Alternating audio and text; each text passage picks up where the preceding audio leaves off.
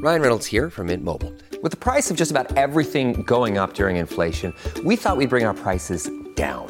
So to help us, we brought in a reverse auctioneer, which is apparently a thing.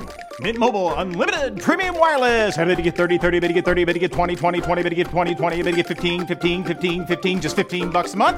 So, Give it a try at mintmobile.com slash switch. $45 upfront for three months plus taxes and fees. Promo rate for new customers for limited time. Unlimited more than 40 gigabytes per month. Slows. Full terms at mintmobile.com.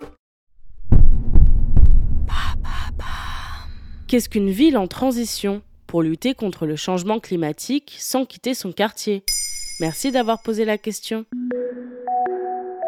Dans son livre La part du colibri, l'écrivain franco-algérien Pierre Rabhi raconte une légende amérindienne. Un incendie se déclenche dans une forêt, les animaux sont terrifiés, mais un colibri commence à faire des allers-retours pour chercher de l'eau et la jeter sur le feu. Un tatou, agacé par l'action dérisoire, lui demande ce qu'il fait, ce à quoi le colibri répond Je fais ma part. En 2005, Rob Hopkins, un enseignant de permaculture britannique, se demande Qu'est-ce que je peux faire à mon échelle pour aider le monde à être résilient face à la crise climatique et à l'épuisement des énergies fossiles? C'est de là que naissent les villes en transition.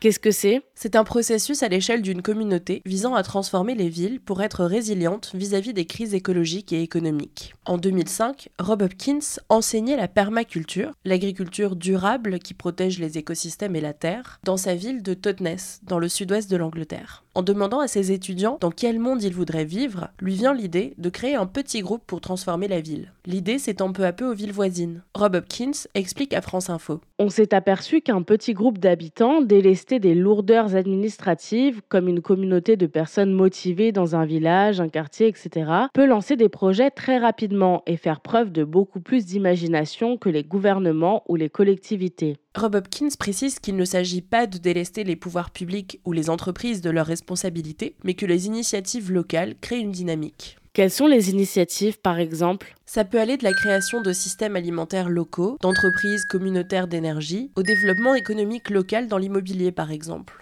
ou des ateliers pour entraîner les citadins à utiliser le vélo. En 2014, à Liège, en Belgique, les habitants décident d'agir pour que la nourriture consommée dans la ville soit produite localement. Ils ont aujourd'hui 27 coopératives et un réseau de producteurs de fermes, brasseries.